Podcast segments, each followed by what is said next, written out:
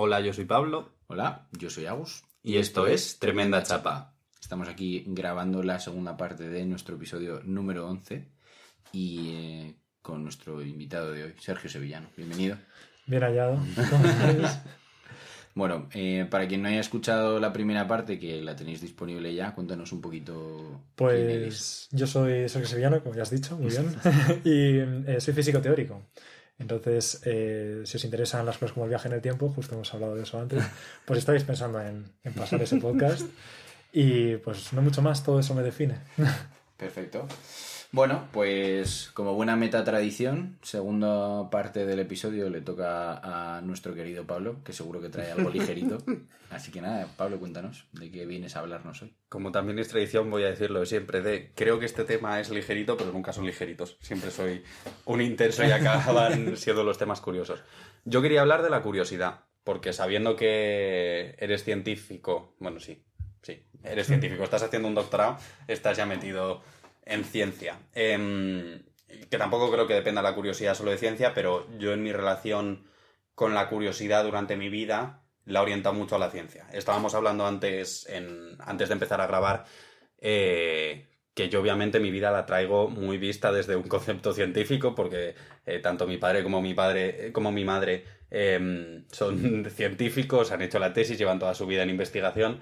Entonces, que para mí desde siempre la curiosidad la he asociado mucho a sacar un conocimiento científico de ello, pero quería hablar eh, tanto la curiosidad en general como la curiosidad dentro de la ciencia, porque creo que igual tenemos cosas que ver y para no quedarnos simplemente Sergio y yo hablando de esto, también me parecía muy interesante el intentar relacionar la curiosidad eh, no con no con una necesidad de generar un conocimiento, que no sé exactamente el cómo relacionarlo, pero eh, igual que en el episodio anterior he dicho lo de intentar ver la parte no científica también a la vida, también un poco de esta forma, es decir, en qué sitios está la curiosidad, no necesariamente para generar un conocimiento a posteriori que yo pueda aprender y quedarme y trabajar sobre él, sino curiosidad por curiosidad y sin esa, eso, sin esa necesidad de generar un conocimiento. Entonces, de primeras, eh, por introducirlo de forma no densa, eh, como pregunta así un poco genérica, ¿qué cosas os causan curiosidad? Puede ser cualquier tontería, en plan de, no, no quiero que sea una respuesta absoluta de me causa curiosidad el Mm. conocimiento, no. ¿Qué cosas del, no necesariamente del día a día, pero qué cosas igual hace poco os han causado curiosidad? Mm, La respuesta también puede ser ninguna, es válida. No sé, a mí me despierta mucha curiosidad y mucho placer cuando los, las aplicaciones sacan un nuevo sistema operativo, como por ejemplo ahora iPhone ha sacado el nuevo iOS, el 16, Ujú. pues a mí me causa muchísima curiosidad descubrir todo lo nuevo que tiene. Sí. Pues toquetear todo, yo qué sé, pues el día que Google Calendar se actualizó y pasó de ese diseño arcaico al nuevo, para mí, o sea, fue placentero visualmente y me, me despierta mogollón curiosidad ver las nuevas cosas que hay, lo nuevo que han pensado, cómo funciona tal. Pues ese tipo de cosas, por ejemplo, yo diría que eso es lo último así que me ha, me ha despertado curiosidad.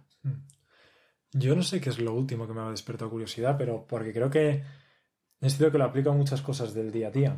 Creo que eh, muchos amigos míos como que a veces eh, tienen que, su- que sufrir el hecho de que si yo no entiendo algo, no sé, todo se paraliza en mi mente y es como, no, vamos a intentar llegar hasta el fin y saber entenderlo, todas las reglas, cómo funcionan, pero porque es muy divertido. Es decir, creo que sí, que, que es algo, por lo que decías, muy importante dentro del científico que tienes que ser curioso. Yo diría curioso hasta decir basta en mi, en mi realidad. eh, por ejemplo, hoy venía, cuando me he bajado del autobús que venía andando para aquí, eh, siempre me saltan eh, mm, la, la de pensar de ¿y por qué? Es- Esa pregunta de ¿y por qué? curiosa. eh, con todo, la pregunta que me ha saltado es un llevo un montón sin pasar por Aravaca.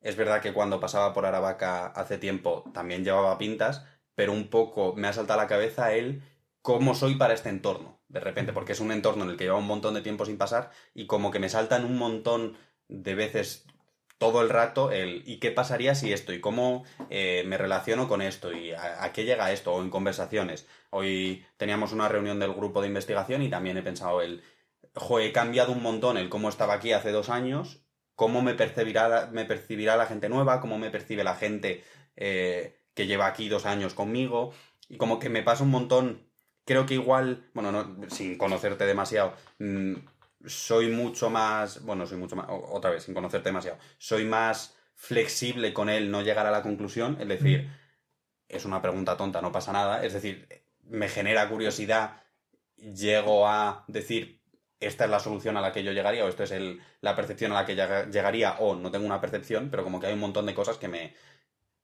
a las que igual yo llamo curiosidad, que igual la gente no las llama curiosidad. Tampoco sé si tengo una definición muy amplia de curiosidad, de todos estos pensamientos que me saltan. Yo para mí, por ejemplo, otro caso que estaba pensando, a mí me despierta muchísima curiosidad, no en plan divertido, en plan qué agradable, ¿no? Pero cuando alguien, cuando yo noto que alguien no está bien, pues yo tengo una curiosidad innata en descubrir por qué es, porque hay una parte también en mí de, ayudar, ¿no? Pero cuando yo noto que alguien está mal, mm, tengo que hacer un, ejercicio de control de esta persona está mal, no le hagas ahí esas preguntas, ¿no? O sea, mm, ofrécele ayuda si la necesita y si quiere, pero tampoco te... Mm, pero bueno, también como que eso me despierta mucha curiosidad, ¿no? Cuando alguien se sale de, de la norma por malestar, ¿no? De alguna manera. Sí, yo no sé, yo, yo relaciono mucho la curiosidad con, vamos, obviamente algo muy positivo. Es decir, cuando tienes curiosidad sobre algo, es indicio de que, o al menos yo, de que estoy bien. Si, si de repente llevo una época en la que nada me genera curiosidad y qué mal, no sé qué, y que todo paso, es que algo se ha desactivado muy bestia como para que no me dé cuenta. Y, y por ejemplo, dentro de la propia ciencia lo que me pasa muchísimo es que siempre siento cuando estoy terminando un proyecto digo, pues ¿y qué voy a hacer después de este proyecto? Y es que ahora mismo no me genera nada como curiosidad, igual hasta aquí mi vida científica, hasta aquí dejo el doctorado y bueno, termino el doctorado porque no lo voy a dejar a medias, pero ya me salgo de la academia, así total, no me queda más curiosidad o qué voy a hacer en el futuro. Y siempre la respuesta está como a la vuelta de la esquina que en cuanto tiras por ese camino, tiras por ese camino, sale una sutileza y dices, qué raro. ¿Y por qué será esto? Pero sí, es cierto que yo igual em, me paso de rosca a veces con lo de descubrir el porqué de algo y, me obsesiono, que, nunca es bueno obsesionarse. Pero bueno, también estoy intentando trabajar en ello.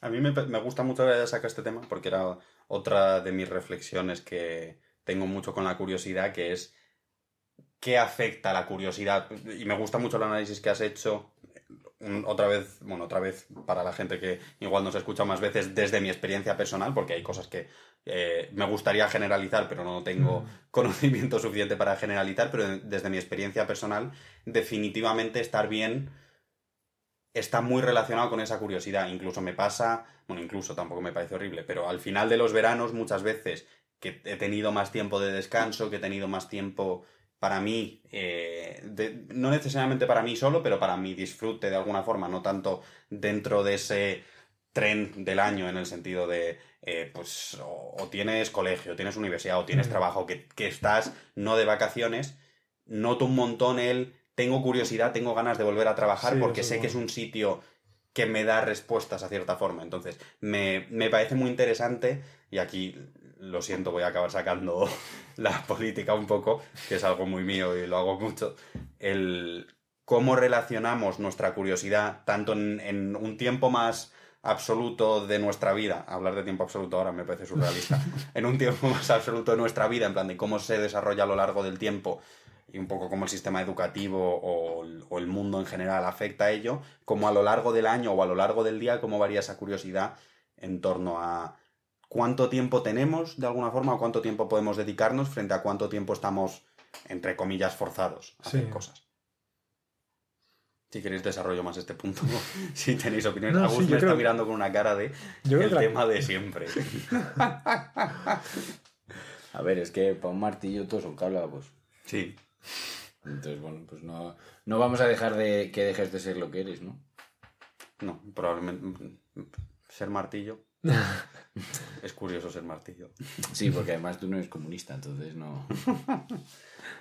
Pero por desarrollar un poco más, eh, dándole como ejemplos más específicos, para mí, eh, y dentro de que disfruto mucho el trabajo, el trabajo tiene ciertas obligaciones inevitables y el, un poco el, tener que dedicar, no el que mm, trabajemos o no trabajemos, sino el, que, el tener que dedicar de una forma muy específica esas ocho horas y repito, no que no, te, no pueda ser disfrutable, porque además creo que yo en específico tengo mucha suerte y lo disfruto mucho, pero el tener que dedicar esas ocho horas me parece que mata mucho la, curiosidad, la curiosidad de alguna forma, pero también otras muchas cosas. Yo igual lo relaciono más, eh, mi indicador es más la curiosidad, pero no tiene por qué ser la curiosidad, también creo que mata muchas otras cosas. Y también lo que has mencionado antes del que al final de los proyectos ese hartazgo de tener que terminar algo o tener que publicar algo, tener que hacer no sé qué, que le que mata mucho esa curiosidad de alguna forma. ese es mi análisis personal desde mi vida, desde mi análisis político. Y yo creo que es interesante que al final dices mucho de cómo es. Bueno, no sé qué hace un buen científico, la verdad. Yo estoy entrando y no tengo ni idea de qué hace un buen científico.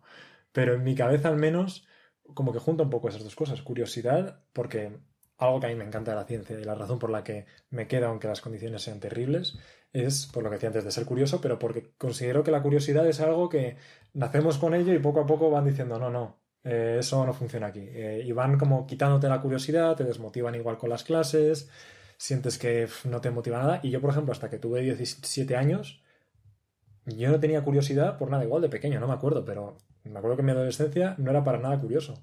Y hubo un momento en el que hice clic y todo fueron preguntas, preguntas, preguntas, preguntas, preguntas. Y considero que lo bueno de quedarse en la ciencia es que, en cierta medida, los años van pasando, tenía 18 años, de, repente, bueno, ahora tengo 24, pero mucha gente escuchará y dirá, si todavía eres muy joven, por supuesto soy muy joven, pero es, se ve con distancia y es como, hostia, ¿qué está pasando? Esto va muy rápido. Y lo que me da mucho consuelo es decir, joder, pero me dedico a algo que alimenta esa curiosidad. Siento que la curiosidad está muy relacionada mm. con, con la niñez, con ser joven, con preguntar por qué, y por qué, y por qué, y no parar de preguntarse. Pero eso no hace un buen científico solo. Para ser un buen científico tienes que tener esa parte de curiosidad y luego también la parte laboriosa, cuando ya la curiosidad está un poco quemada, pues tener la disciplina para decir, no, esto se termina, se publica el paper y ya habrá tiempo para la siguiente pregunta. Pero yo lo que hago siempre me lo apunto y digo, bueno, ahí se queda. Pero, pero sí, ojalá todo fuera curiosidad. No tengo nada que decir de Vale.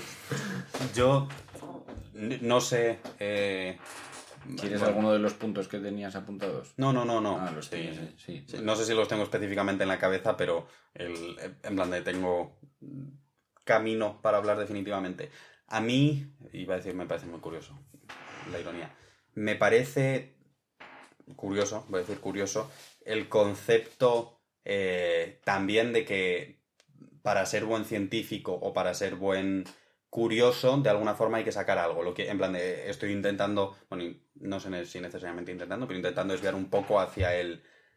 La curiosidad tiene que ser productiva. Porque para mí el concepto este del buen científico, primero eh, tiene la curiosidad, prueba, juega, bueno, juega, pues sí, juega, eh, avanza y llega a un punto en el que necesitas disciplina para poder sacar algo productivo.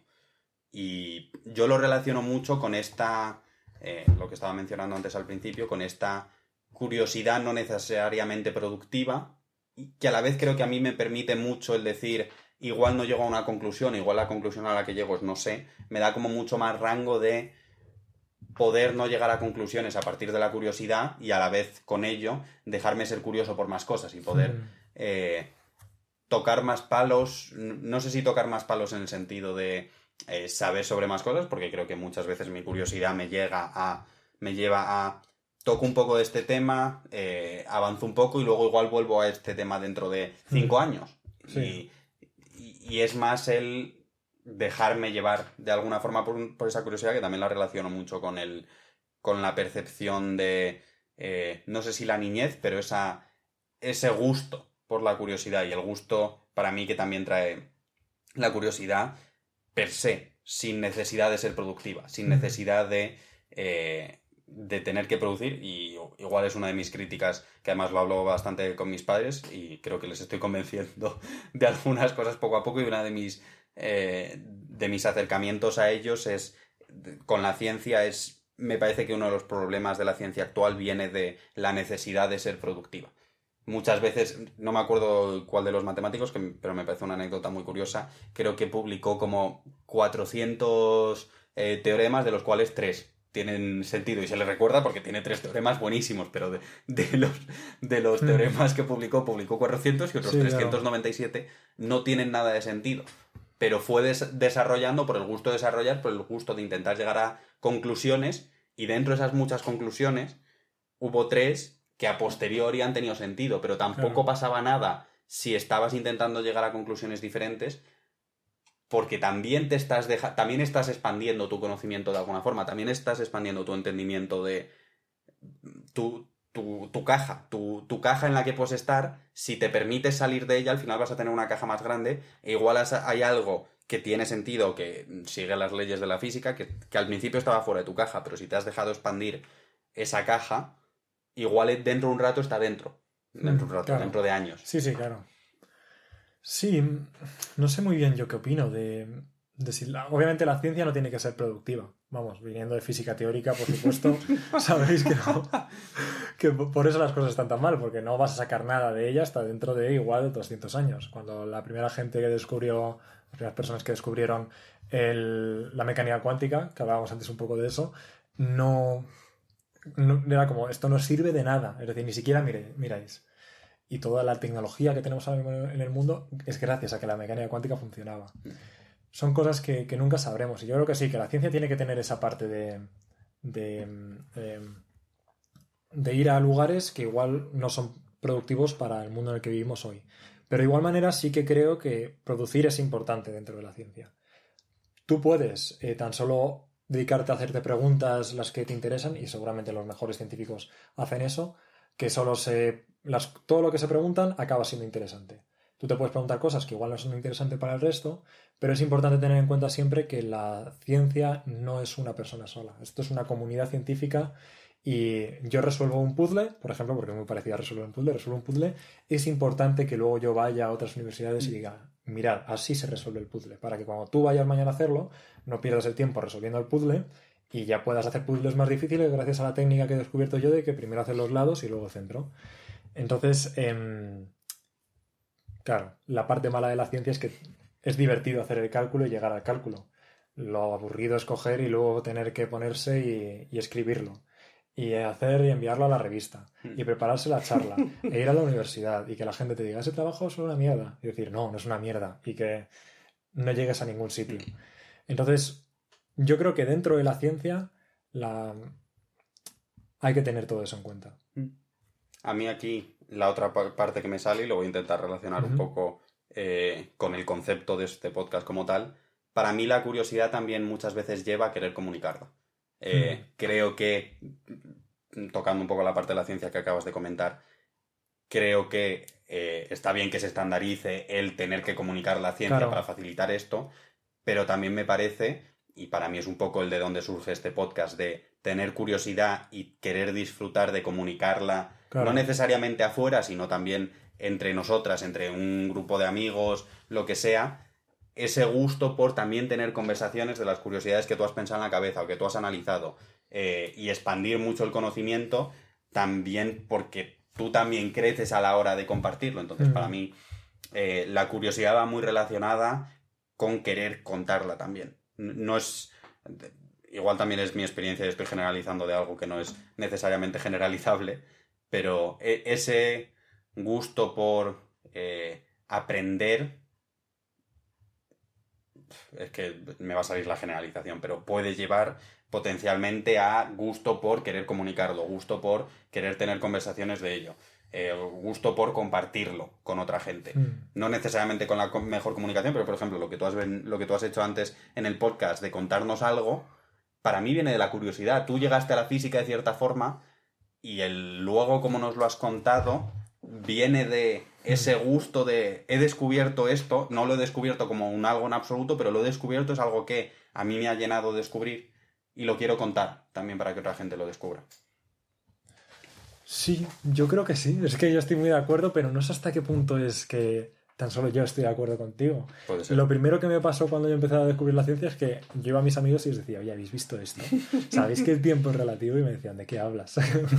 y tenía que tener toda la conversación y tal, pero mm, la gente no me seguía. Entonces, pero yo siempre he tenido, cuando he ido aprendiendo algo, tenía necesidad de contarlo y decir, ¡guau! ¡Qué locura esto! Es decir, ¿habéis visto cómo mola esta cosa? Y la gente luego me dice, esto no es interesante. Y digo, bueno, pues puedes tener razón, por supuesto. Eh, pero conozco científicos que no, ¿eh? que son muy buenos científicos y luego es como, "Uf, ahora dar una charla, a ver, tal, dar la charla y mirando al suelo y no sé qué, y se piran y es como, anda. qué rollazo tener que hacer esto. Yo solo quiero estar en mi habitación investigando y haciendo lo que a mí me apetece. Que creo que es justo, pero es que no estoy seguro hasta qué punto también a esos científicos luego también les falta la parte de niñez que hablaba antes. Entonces, igual es que no, como la fuerza motriz de este, de su, de su investigación no es tanto la curiosidad, sino igual Hacer no te avanzar sabría decir. sí. Ya. ¿Dónde diríais que ahora mismo es donde más curiosidad hay? ¿no? ¿En, en qué entorno? ¿En qué espacio? Ostras, qué pregunta. Es que va a estar muy sesgada mi percepción. Y, y creo que no es. En en plan de. Uf, no. Uf. Yo diría que en, en, en infantil. En plan, Ah, ¿en- en las qué clases. Ah, vale. En plan, algo así, ¿no? Pues yo, por ejemplo, diría que en una escuela de niños de 3 a 5 años, ¿no? Mm. O a lo mejor en, en un conjunto de médicos eh, que tienen que plantear una, una operación complicada, ¿no? O llega un paciente complicado. Hmm. Yo creo que mm, si los niños es que es muy curioso eso, lo de, nunca mejor dicho, lo de que te preguntan por qué siempre. Yo he tenido conversaciones de eso, de ¿qué, ¿y qué haces tal? Pues física teórica, ¿y eso qué es? Y no sé qué, les explico un poco. Y el, y el universo, ¿y el universo por qué? No sé qué, todo el rato como que intentan a ver dónde está el límite de esto. Intentan, le- les yo creo que les genera curiosidad saber dónde está el límite de la historia que le vas a contar, como dónde termina este cuento. Pero luego le he contado muchas veces, me encuentro con un montón de gente y digo, sí, estudio esto, ¿y qué haces? Pues física teórica. Pff, Yo es que odiaba la física en el colegio. Punto. Ahí la conversación. Entonces, mm, pero bueno, ellos igual tienen curiosidad en otro ámbito que yo no tengo tanta curiosidad. Igual tienen curiosidad en moda y yo, a mí no me interesa tanto la moda, o igual tienen curiosidad. Yo No te sé. diría que la mayoría de la gente tiene la curiosidad muerta. O sea, yo diría que es eso, ¿no? Como que. mm, ¿No? Como que al final la mayoría de la gente yo creo que vive como un poco en un concepto como de rueda de hámster de, o el día de la marmota, ¿no? Hmm. Pues todos los días lo mismo.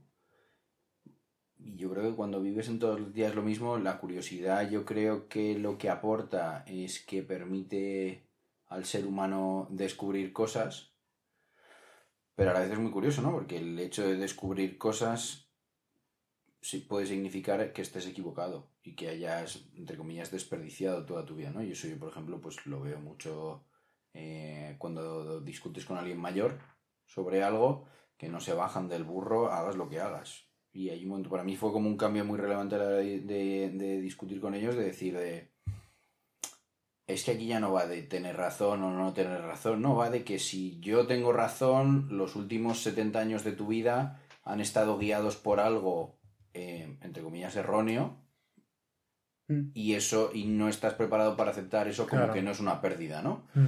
Pero entonces, bueno, yo creo que por eso, que la curiosidad yo creo que va desapareciendo porque descubrir cosas implica descubrir que uno está equivocado y no creo que todo el mundo esté preparado para aceptar que está equivocado. Diría. A mí me parece curioso también, eh, porque algo que he estado viendo mucho últimamente, también porque he sido monitor este verano de chavales de 18 años y he hablado bastante con ellos de un montón de cosas de su vida y como que hay cierta parte de curiosidad que se cubre de manera como muy artificial, en específico con muchos de los que he hablado era con TikTok, en plan de que había cosas curiosas, como conceptualmente curiosas, de en plan de, oh mira, me han contado este dato que es interesante, pero de alguna forma cubría esa curiosidad de forma muy absoluta y no muy constructiva, refiriéndome absoluto con como una respuesta de esto es así y no con una respuesta, que es lo que yo llamaría algo más constructivo de esto es lo que eh, entendemos ahora, eh, pregúntate más o investiga tú más o haz tú algo después. Entonces como que y, y es una conclusión de mierda a la que he llegado yo en mi. Además, habiendo dormido poco en un campamento, pero de un poco el. mm, llenamos. No digo especialmente como algo planeado, es decir, no creo que haya nadie diciendo vamos a llenar a la gente de curiosidad mm, básica y absoluta para que algo, pero que eh, al final es eficiente para la sociedad actual el llenar a la mayoría con curiosidad básica y absoluta que no te lleva a plantearte más cosas de cara, no de cara a, pero que con- de cierta consecuencia tiene em, mm, no cuestionarse cosas o no, o no plantearse cosas más allá de esos absolutos. Entonces, luego cuando tienes curiosidad, a lo que vas a tender a querer es un absoluto. Cuando para mí, por ejemplo, creo que mi curiosidad es muy poco absoluta porque viene de la ciencia y del entendimiento de ciencia que yo he tenido durante mucho tiempo, que ha sido es, estamos haciendo un modelo, estamos haciendo el mejor modelo que podemos, pero no es un... hay que seguir buscando, no, no, no voy a tener nunca una respuesta absoluta. Y creo que eso también, al igual que el tener una respuesta absoluta, me parece que da mucha estabilidad, el saber que nunca vas a tener una respuesta absoluta, para mí, Mm. salvo la velocidad de la luz, aparentemente, eh, lo siento, eh, salvo la velocidad de la luz, eh, también creo que da una estabilidad muy fuerte. Y creo que estamos tendiendo hacia un punto de estabilidad, bueno, estamos tendiendo, o ya hemos tendido, hacia un punto de estabilidad de cosas absolutas. Y, y fáciles de explicar y simples. Cuando Sí, para mí... Lo otro genera inseguridad y miedo. creo que hay un punto entre eh, hay como a eso me refiero que hay dos estabilidades. Entre medias creo que hay mucha inestabilidad pero que puedes encontrar la estabilidad en ambos dos sitios. Y esto otra vez pues, es una generalización de mierda mía eh, basada en mi observación que no, no es una teoría científica es un creo que se puede encontrar la la, la mm, la estabilidad en el agnosticismo por ejemplo en llegar a la conclusión de que es algo que no puedes explicar que puedes llegar a la conclusión de que igual hay cosas que, que no vas a tener eh, certeza en ningún momento. Pero definitivamente el punto intermedio entre tener absolutos y tener absolutos desconocidos eh, es un algo muy difícil de navegar. No sé, yo creo que la, la partida de base de la curiosidad siempre tiene que ser no sé. Y estar cómodo con el no sé. Es decir, no tengo ni idea de, bueno, de nada, igual sabes de cosas, pero con respecto a este problema que tengo delante, yo no tengo ni idea de nada. Luego te puedes ir poniendo como pues trabas, porque pues sí, igual te- no te sientes cómodo con tantas puertas abiertas. Y después me voy a cerrar estas puertas y mi curiosidad se centra aquí. Pero tampoco me gusta mucho a mí esa visión de, joder, que, que- que igual suena un poco mal, pe- pero no, no os referíais a eso, como de, joder, somos unos pocos los que hemos levantado, hemos sacado la cabeza del agua y muchos que lamentablemente tienen, viven dormidos en su día a día. Yo creo que es cierto que no todo el mundo tiene curiosidad, eso puede ser cierto, pero es que mm, igual cerramos mucho las puertas a la hora de definir la curiosidad. Igual la curiosidad, tal y como yo la experimento, es algo que, pues que a mí, para empezar, como que representa mucho y, pues como decía antes, está muy conectada a mi estado de ánimo y todo eso. Pero todo el mundo, aunque, aunque les haya lavado un poco la cabeza el sistema y ya no tengan esa curiosidad, yo creo que todo el mundo tiene gustos al final del día. Por mucho que su vida sea el mito de Sísifo, todo el rato dando vueltas y subiendo la piedra para arriba hasta que caiga, pues eh, siempre va a tener un gusto y creo que dentro de esos, ese tipo de gustos más pequeños, ya sea que lo que hacen es jugar al pádel con amigos o, o yo que sé, jugar a videojuegos, cada pequeña cosa que hay en el mundo siempre va a haber una línea en la cual avanzar. Y nadie nunca se queda estacionario donde está. Todo el mundo acaba investigando un poco más en esa línea porque nos gusta seguir siendo, como tener un poco más de lo que nos hace felices. Entonces, en eso un poco, a eso un poco iba, que puede ser que no todo el mundo tenga felicidad, eh, curiosidad, pero no creo que eso quiera decir que, que, que la gente está apagada. No, yo creo que es un, de alguna forma un espectro. Puede ser... Yo diría que cuando la gente se apaga pierde la curiosidad, no al Mm. revés. O sea, puedes no tener Mm. curiosidad y no estar apagado, pero yo Ah, creo que bueno, una sí, persona vale. apagada pierde su curiosidad Sí, completamente. eso puede ser. O sea, o en una de hecho, uno de los síntomas sí. de la depresión es dejar de hacer cosas. Sí, sí, 100%, claro. Y, el, y, uno, y otro de los síntomas de la ansiedad es quedarte paralizado. Mm. O sea, por motivos completamente diferentes, en ambos casos te queda, no haces. Sí, sí, 100%, eso es verdad. Pero bueno, Sí, desde luego yo creo que lo- la curiosidad sí que hay una relación entre la curiosidad y tu edad mental. Relacionándolo con lo que decías tú antes de cuando hablas con una persona mayor. pues, o sea, sí, pero mi abuela aprendió a jugar al bridge online. Claro, eso Quiero me decirte, o sea que también va un poco con. Luego para otras cosas no, pero fíjate, yo a mí. Es que has tocado una cosa que, para, que a mí me enerva mogollón, ¿no? Y es esta frase de. Es que es así, no va a cambiar.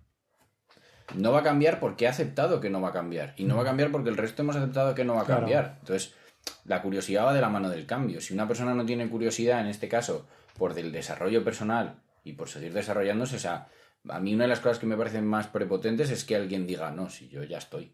Hmm, O sea, yo ya chapó, cumplí, aquí estoy yo al 100% y soy perfecto y estupendo. Claro. Pues a mí me parece, eso me parece eh, eh, o sea, terrible. Y lo segundo más terrible es decir, no, yo es que soy consciente de que tengo estos defectos y de que hago estas cosas mal y ahí se va a quedar. ¿No? Como que, joder, tío, si tienes la capacidad de ser consciente de ello, cámbialo, ¿no? Ten la curiosidad por desarrollar. Entonces, pero por eso yo creo que la gente mayor pierde esa curiosidad, porque esa curiosidad va de la mano con descubrir que estás equivocado, con descubrir que no sabes, eso supone replantearte quién eres, qué haces, cómo eres, y eso implica, en cierta manera, un cambio, y la gente no quiere cambiar. De hecho, ahí, a nivel empresarial, el, el- las teorías del cambio y todo el tema de, de- de los grandes cambios en las empresas son temas en los que se contratan a, empresas- a- a consultoras especialistas para que asesoren en cómo ayudar a la gente a gestionar el cambio. Entonces, en general el ser humano es una criatura- criatura de hábitos y de estarse en lo suyo y no moverse. Y para mí me parece que la curiosidad es lo que te saca de ello. Entonces, bueno, pues cuanto más mayor que haces, menos quieres que te toquen las narices. A la vez también el ser humano es un, un animal de curiosidad. Es decir, que me, me parecen dos polos muy fuertes del ser humano, el encontrar los hábitos y el romperlos con la curiosidad. Pero no, yo te diría que es al revés. La curiosidad es lo que genera esos hábitos. O sea, porque tú tienes de niño, tú tienes curiosidad, tocas el fuego, el fuego quema y entonces aprendes y entonces el fuego no se toca y ya tienes un hábito. No es, no tienes el hábito del fuego no se toca y entonces tú dices, ah, pues voy a tocarlo. Bueno, también, pero, pero luego también la curiosidad es lo que te saca de la rutina. Entonces tienes unos hábitos que te rompe la propia curiosidad. Sí, pero para generar unos nuevos. Claro. Bueno, sí. Incluso podríamos llegar a decir, poniéndonos un poco así, eh, utilizar la curiosidad para romper tu rutina es una rutina en sí. Estoy de acuerdo. Sí, lo típico de salirse de la zona de confort. Claro, o sea, todo eso, eso es eso, eso de nuevo es una rutina. De hecho, se habla mucho de, eh, o sea, hace poco ha habido en, en nivel de psicología ha habido como un poco un movimiento este en plan de, eh, vamos a ver, salir constantemente de tu zona de confort es una zona de confort. Sí, sí, justo, sí, lo he visto. Entonces, bueno, Qué curioso todo. Muy curioso. tenías que decirlo para cerrar, ¿no? Sí. Tremenda curiosidad. Bueno, pues eh, de nuevo, bueno, cerramos aquí esta segunda parte. Eh, diría a nuestros oyentes, si hay algo que os genere especial curiosidad que de lo que queráis que hablemos en el podcast o queréis venir a hablar en el podcast, pues ya sabéis, escribidnos. Y pues otra vez, pues muchas gracias a Sergio por Encantado. estar aquí. Muy divertido. Nos alegramos. Besitos. Adiós.